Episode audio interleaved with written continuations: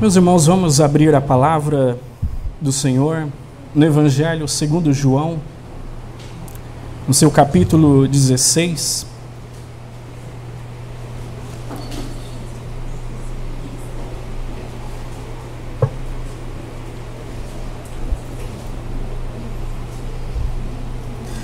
Evangelho segundo João, no seu capítulo 16.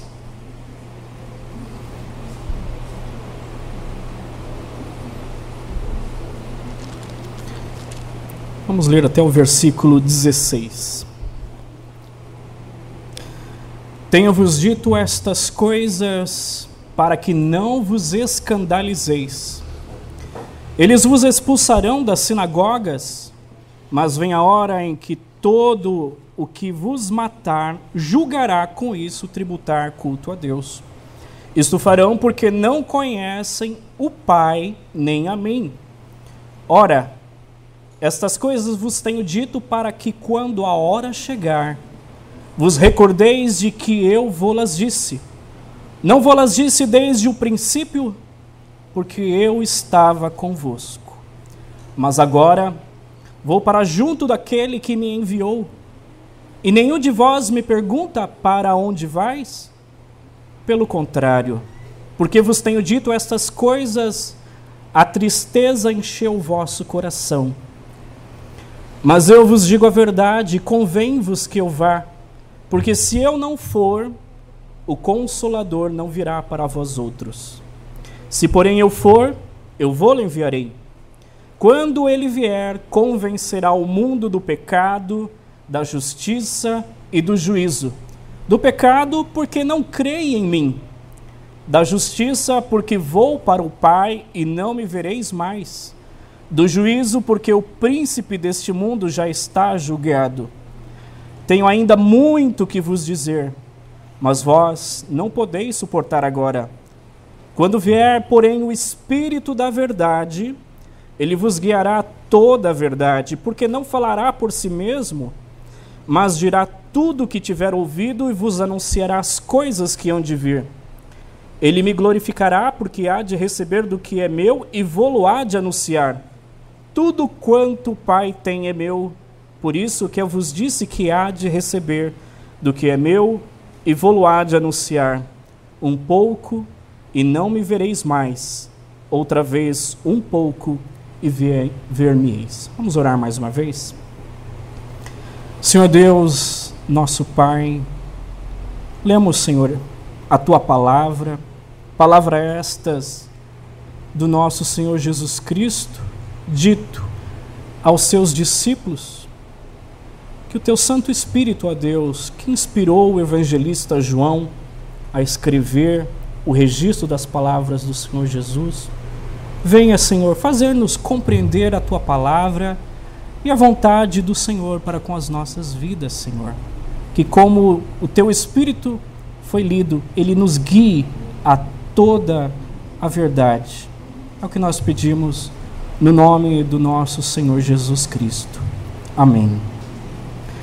Uma certa feita, o apóstolo Paulo estava em Mileto e ele mandou chamar os presbíteros da igreja de Éfeso, reuniu ali os presbíteros e Paulo falou a respeito de que durante três anos eles estiveram servindo ao Senhor com muitas dificuldades Três anos o apóstolo Paulo ensinando aquela igreja de Éfeso, três anos de muita dificuldade, com choro, três anos a qual Paulo mesmo diz: Eu não vos deixei de anunciar todo o desígnio de Deus.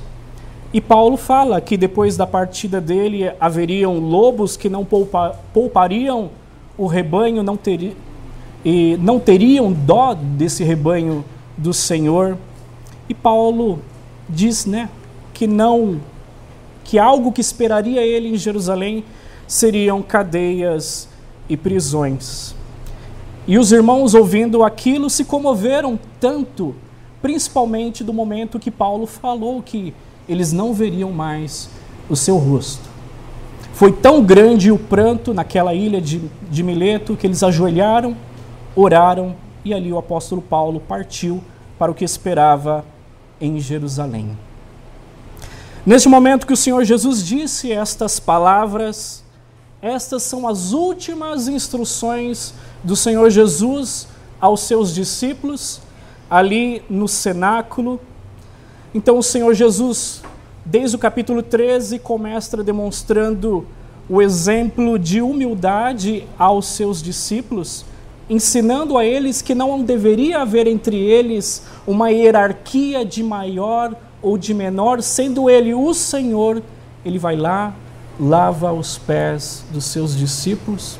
Ele ensina para ele que estava dando a eles um novo mandamento, a qual eles amassem uns aos outros. Ele conforta o coração deles, dizendo para eles não turbarem o coração deles, já que eles creem em Deus, eles também creem em mim, no Senhor Jesus.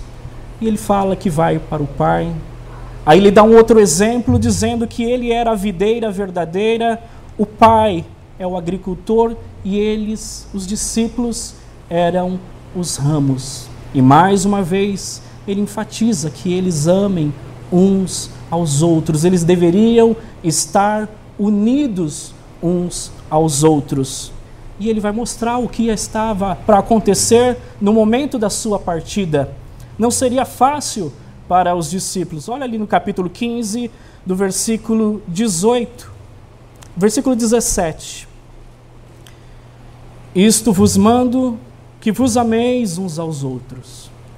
Se o mundo vos odeia, sabei que primeiro do que a vós outros me odiou a mim. Se vós fosseis do mundo, o mundo amaria o que era seu, como todavia não sois do mundo, pelo contrário, dele vos escolhi, por isso o mundo vos odeia.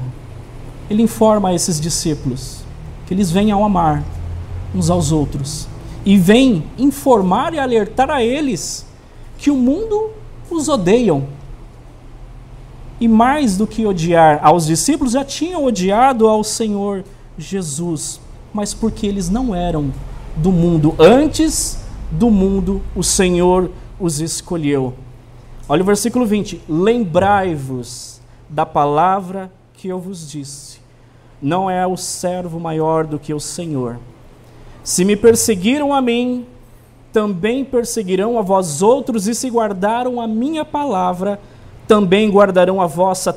Tudo isso, porém, vos farão por causa do meu nome, porque não conheceram aquele que me enviou. Imagine a situação dos discípulos naquele momento aonde durante três anos o Senhor Jesus ensinando homens que deixaram os seus ofícios, alguns deixaram as suas redes, juntamente ali com seu pai, no caso dos filhos de Zebedeu, outros deixaram seu emprego na coletoria, conforme Mateus e outros discípulos. O Senhor foi passando e dizendo: Vem e segue-me. Ele escolhe ali do mundo doze para a estes doze ensinarem a respeito do caminho do Senhor e preparar a esses doze para cuidar da sua igreja. A esses doze discípulos deu o nome de apóstolos enviados do Senhor. E agora, naquele momento ali, depois de participarem da Santa Ceia, o Senhor Jesus dando estas instruções aos seus discípulos, informa eles, instrui e alerta: o mundo odeiam vocês. 16, versículo 1. Eu tenho vos dito essas coisas para que não vos escandalizeis. A história narra principalmente no livro de, de Atos dos Apóstolos, esses acontecimentos, o ódio que os judeus depositaram a esses discípulos do Senhor. O, Senhor, o, o livro de Atos mostra cadeias, mostra prisões e até mesmo mortes que se sucederam a eles. Mas o Senhor Jesus alerta eles: Eu tenho dito essas coisas para que não vos escandalizeis. Eles vos expulsarão das sinagogas, mas vem a hora em que todo o que vos matar julgará com isso tributar culto a Deus. Imagine para um judeu ali criado desde pequenininho no judaísmo, frequentando uma sinagoga. A sinagoga era o local aonde eles prestavam culto a Deus, aonde era lida a Torá, a lei do Senhor, aos sábados, aonde era um local também de aprendizado, onde se aprendiam a ler escrever. Toda a educação de um judeu era ali na sinagoga. Imagine para esse judeu que tinha a sinagoga, o local ali de acolhimento a todos aqueles que pertenciam à fé judaica, você ser expulso dentro de uma sinagoga. Você era tido como uma pessoa é, que nós chamamos pessoa persona não grata. Você não era querido dentro daquela comunidade. E tudo isso fariam a esses discípulos de Jesus. O versículo 3: Isto farão porque não conhecem o Pai nem a mim. E chegaria até o extremo de que essas pessoas matariam e julgariam que com isso estava tributando um culto a Deus. Aquelas palavras do Senhor Jesus não seriam fáceis de ser ouvidas naquele momento. Eles estavam há três anos com o Senhor Jesus. Imagine três anos o Senhor Jesus com eles, ensinando, andando, indo de aldeia, de lugar a lugar. Era uma vivência que já tinha se estabelecido e o Senhor vai se ausentar deles. E o Senhor já prepara eles que o mundo vai odiar eles. É certo o mundo nos odiarmos, mas sem a presença de Jesus conosco, qual seria a situação desses discípulos? E alguns destes que odiariam chegariam ainda a matá-los e ainda com a justificativa de que estaria tributando um culto a Deus, como é o caso do apóstolo Paulo, quando ele perseguia aos cristãos, aos do caminho, ele achava que estava agradando a Deus, colocando aqueles irmãos no cárcere e levando as piores condições pelo fato deles serem discípulos do Senhor. Versículo 4. Ora, estas coisas vos tenho dito para que quando a hora chegar, vos recordeis de que eu vou-las disse. Não vou-la disse desde o princípio, porque eu estava conosco. O Senhor Jesus, muito sabiamente, ao decorrer do ensinamento dele, ele vai preparando os seus discípulos e sempre ele vai dizendo as palavras no momento certo a qual deveria ser dita aos seus discípulos. Mas agora vou para junto daquele que me enviou, e nenhum de vós me pergunta: Para onde vais? Pelo contrário, porque vos tenho dito estas coisas, a tristeza encheu o vosso coração. Uma das coisas que nós aprendemos com o Senhor é que ele não é apático para com os seus discípulos. Ele sabia a reação daquelas palavras dita ali aos seus discípulos. A comoção, a tristeza era geral aos discípulos. A tristeza tinha enchido o coração de cada um deles. Eles poderiam até pensar com eles mesmos: o que será de nós agora? O Senhor vai embora. No versículo anterior do capítulo 14, né, para onde vais? Né? Até perguntaram. Ele iria para junto do Pai e teriam ainda um mundo que os odiariam. Uma certa feita, o Senhor Jesus disse aos seus discípulos: Eis que eu vos envio como ovelhas para o meio de lobos. E o lobo ele não dá cheirinho na ovelha. O lobo, ele morde, ele estraçalha a ovelha. Essa era o sentimento a qual estavam os discípulos neste momento. Versículo 7. Mas eu vos digo a verdade, convém-vos que eu vá, porque se eu não for, o Consolador não virá para vós outros.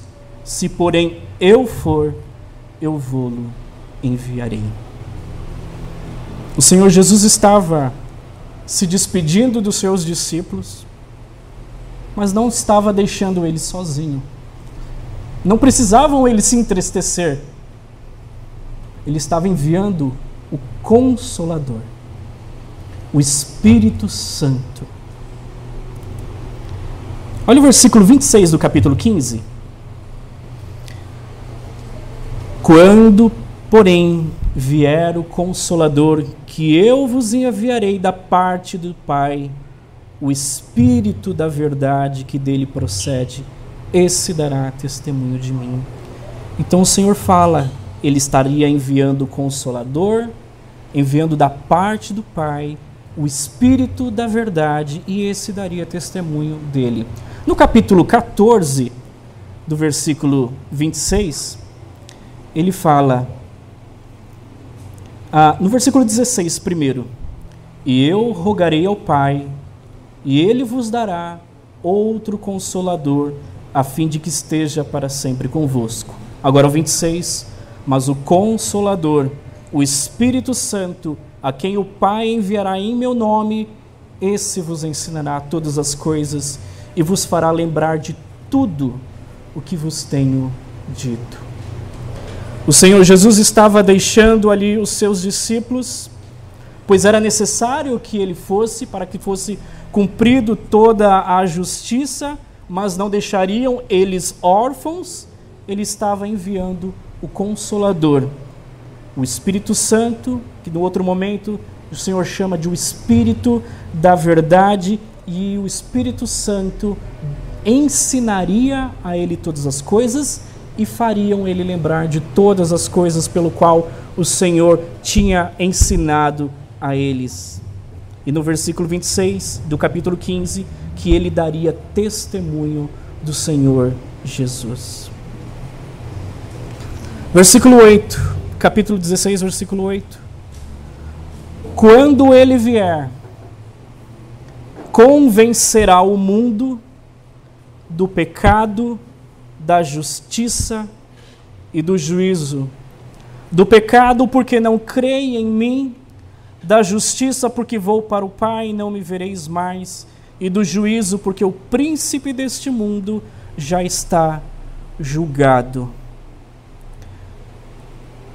Os discípulos seriam odiados, os discípulos seriam maltratados, eles estariam ausentes ali da presença física do Senhor, mas o Senhor enviaria o Espírito Santo, e a respeito daqueles que odiaram e odiariam os discípulos, quando o Espírito Santo vier, este Espírito da verdade, ele vai convencer o mundo do pecado, da justiça e do juízo.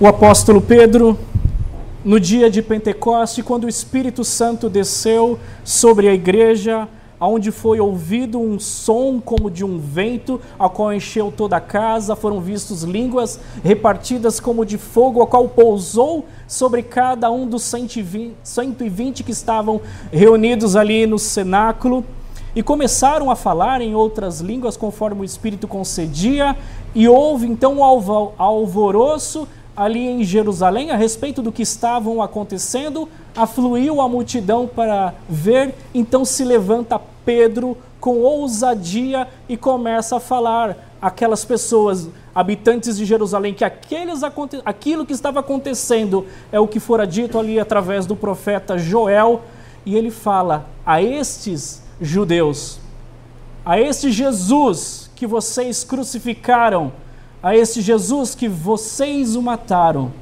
Deus o ressuscitou. quem poderia fazer com aquele povo judeu que tinham crucificado o Senhor Jesus, fazê-los crer a respeito de que aquilo que eles tinham feito era um pecado da incredulidade porque não tinham crido no Senhor. E a consequência da pregação de Pedro foi que eles disseram: Varões irmãos, o que faremos então? Então Pedro diz: Arrependei-vos cada um de vós e seja batizados. Naqueles momentos, ao qual Pedro anuncia o evangelho, fala a respeito do Senhor Jesus, do que os judeus fizeram com ele, que o crucificaram por mãos de Iníquo, que era a respeito de Pôncio Pilatos. Mas o Senhor o ressuscitou e o fez assentar à sua direita. Naqueles momentos eles creram e foram convencidos e se arrependeram. E quem fez isso? Foi o Espírito Santo de Deus. Assim também nós também quando o Espírito Santo vem nas nossas vidas, quando ouvimos do Evangelho do Senhor, ele nos convence do nosso pecado. Só se conhece realmente um cristão quando ele reconhece que ele é pecador. Quando a pessoa olha para si e diz que não tem a necessidade de um Salvador, você pode dizer que aquela pessoa não é um cristão. Porque no momento que o Espírito Santo toca no coração de uma pessoa, abre o coração, os seus olhos espirituais, ele enxerga a situação dele, que ele é um pecador. Lembra do hino? Foi na cruz? Foi na cruz, foi na cruz, que um dia eu vi meus pecados castigados em Jesus. Foi ali pela fé que os meus olhos abri. Então, aquele momento que o pecador olha, enxerga a cruz e reconhece que ele é o pecador, é porque o Espírito Santo abriu o coração e convenceu aquele homem do seu pecado. Então, os discípulos que estavam atônitos que estavam praticamente tristes com a partida do Senhor, o Senhor os conforta, dizendo: Virá o Consolador, e quando ele vier, ele vai convencer do pecado, da justiça e do juízo. Ele convence do pecado, mostra a incredulidade por não ter em Cristo em Jesus, ele vai convencer também da justiça, porque é necessário, meus irmãos que o pecado ele seja pago. Muitas vezes nós não sabemos e não pensamos na gravidade que é um pecado. O pecado é uma ofensa contra Deus, é uma transgressão da justa lei de Deus. E pela consequência do pecado foi necessário que viesse o Senhor Jesus, era necessário que o Verbo se encarnasse, se fizesse carne, viesse a esse mundo e fosse levado até a cruz, ele fosse oferecido como sacrifício para apagar, para o espiar o pecado do mundo. E quem faz isso, reconhecendo essa justiça, é o Espírito Santo de Deus. Pessoas ali que no momento que crucificaram ao Senhor Jesus foram convencidas naquele momento de que aquele homem ali crucificado era realmente o Filho de Deus. E o Evangelho mostra isso. Algumas pessoas disseram verdadeiramente ele é o Filho de Deus. Alguns judeus zombaram no momento da crucificação de Jesus. Alguns até pediram para que Pilatos não escrevessem rei Jesus Nazareno, rei dos judeus, e Pilatos o que eu escrevi, eu escrevi. Mas naquele momento, onde aparece trevas, terremoto, no momento da morte do Senhor, alguns confessaram realmente ele é o rei dos judeus. E quem fez isso? De convencer é o Espírito Santo de Deus. Quando ele vier convencer ao mundo do pecado, da justiça e do juízo. Do juízo, porque o príncipe deste mundo já está julgado. O Espírito Santo faz também ao homem, convencer ao homem de que este pecado da justiça ele traz consequência, a consequência é a morte e haverá ainda o juízo do Senhor. E o Senhor já até declara que o príncipe deste mundo, que governa a este mundo, aquelas pessoas, aqueles ímpios, ele já estava julgado. No livro de Efésios, o apóstolo Paulo diz que nós, outrora, quando nós estávamos mortos nos nossos delitos e pecados, nós andávamos conforme os rudimentos do mundo, conforme o príncipe da potestade do ar. Mas o momento a qual o Senhor nos chama, ele nos ressuscita. E quando o Espírito Santo nos convence a respeito do juízo de Deus. O homem ímpio, ele peca muitas vezes e não tem consciência daquilo que ele está fazendo que desagrada a Deus. O homem ímpio peca e não pensa que haverá ainda um juízo. O homem ímpio peca e se esquece que todos nós compareceremos ante o tribunal de Cristo. Versículo 12. Tenho ainda muito que vos dizer, mas vós não podeis suportar agora. Uma das coisas que nós aprendemos com o Senhor Jesus, que além dele conhecer o nosso coração, ele sabe muitas vezes aquilo que nós aguentamos.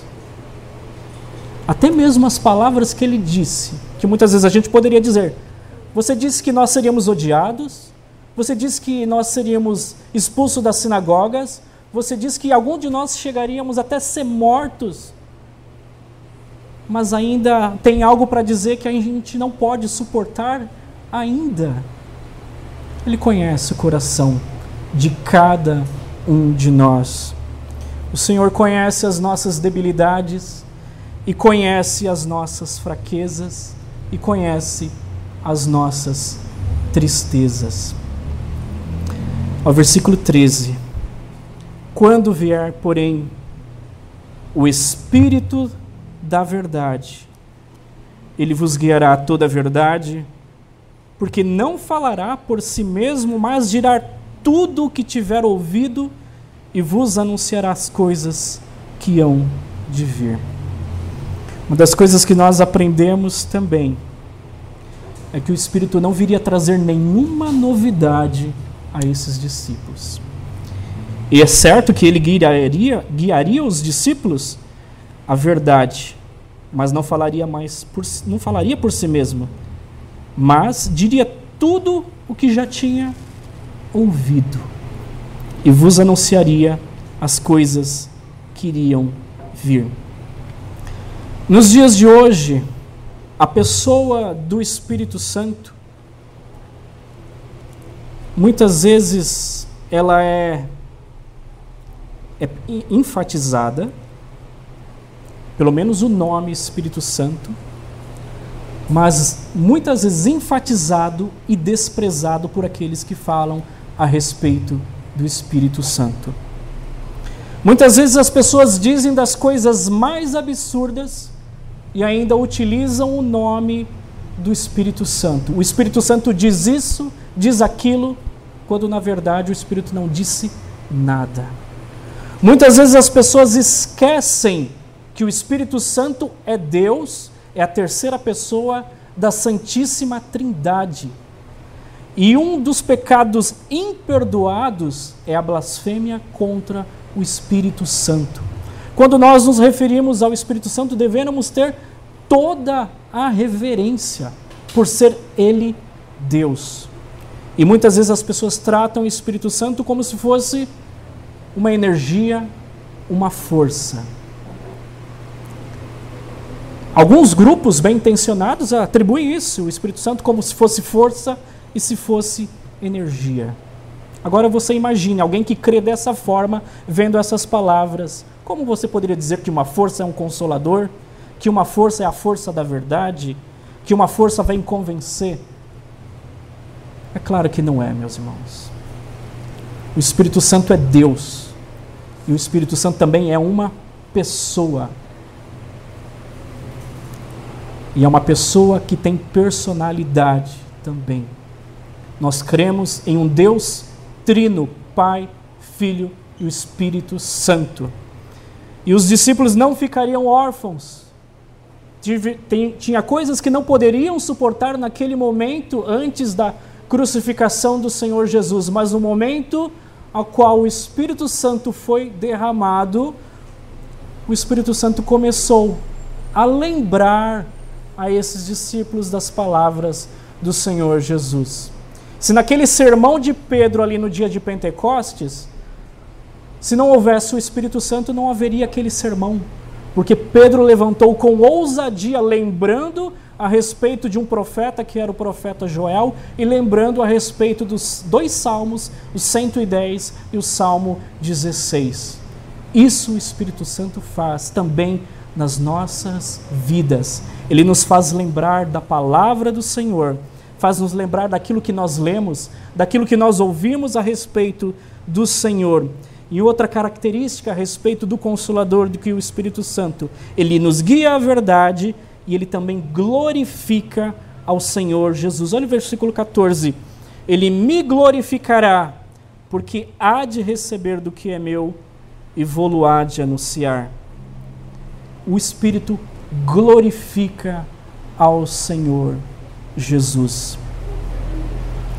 O apóstolo João, uma certa vez, nas suas epístolas, ele disse para provar os espíritos para ver se procedem de Deus. Muitas vezes é dito por aí a respeito de coisas que o Espírito Santo disse isso, e muitas vezes coisas que estão em contradição às próprias palavras do Senhor Jesus. Mas o Espírito Santo, o Espírito da verdade, ele glorifica ao Senhor Jesus. Ele não faz uma autopromoção de si. Ele mostra a necessidade que é a pessoa do Senhor Jesus Cristo. Ele enfatiza Cristo. Então, toda a teologia, toda a pregação, todo o ensino que não exalta a pessoa do Senhor Jesus Cristo deve ser questionado. Porque o Espírito Santo, aonde está, ele enfatiza e ele glorifica ao Senhor Jesus. E o versículo 16, finalizando: Um pouco, e não mais me vereis, e outra vez um pouco, e ver-me-eis. Os discípulos que estavam entristecidos por causa da partida do Senhor Jesus, eles não ficariam sozinhos. Deus estava promovendo, provendo o consolador que estaria com eles. Nós lemos a respeito da leitura que diz assim, capítulo 14, versículo 17. O Espírito da Verdade, que o mundo não pode receber, porque não vê nem o conhece. Vós o conheceis, porque ele habita convosco e estará em vós. Deus nos outorgou do seu espírito, meus irmãos. Ele não deixou aqueles discípulos órfãos, mas concedeu o consolador. Hoje, eu e você também, nós não estamos sozinhos. Em momentos das nossas tristezas, o Espírito Santo está lá, conosco. Em momentos dos desafios do dia a dia, momentos de lutas e provações, nós temos a presença consoladora do Seu Santo Espírito conosco, meus irmãos. E muitas vezes nós não conscientizamos disso. Porque muitas vezes nós esquecemos de voltar para a palavra nos momentos difíceis das nossas vidas. E ali que está o Espírito Santo falando a respeito de palavras de consolo, palavras de exortação, palavras que vêm nos convencer do nosso pecado, palavras que vêm nos convencer da justiça, que vêm nos convencer a respeito do juízo. O Espírito Santo ele consola, o Espírito Santo ele conforta. No livro de Atos nós nos aprendemos que o Espírito Santo capacitou aos seus discípulos no momento do derramamento, derramamento do Espírito, eles tiveram a ousadia para anunciar o Evangelho. O Espírito Santo ele guia a verdade, ele glorifica ao Senhor Jesus, ele faz lembrar das palavras do Senhor Jesus e ele dá testemunho do Senhor Jesus. E graças a Deus pelo ministério do Espírito Santo que cada dia nós, como igreja do Senhor Jesus, possamos estar sempre lembrando disso, que nós temos em nossas vidas o Espírito Santo, coisa que o mundo não tem, porque não pôde receber, porque não vê e nem o conhece, mas a cada um de nós aqui, o Senhor nos outorgou do seu Santo Espírito e ele estará conosco até o momento da volta do Senhor Jesus. Que Deus nos abençoe, meus irmãos.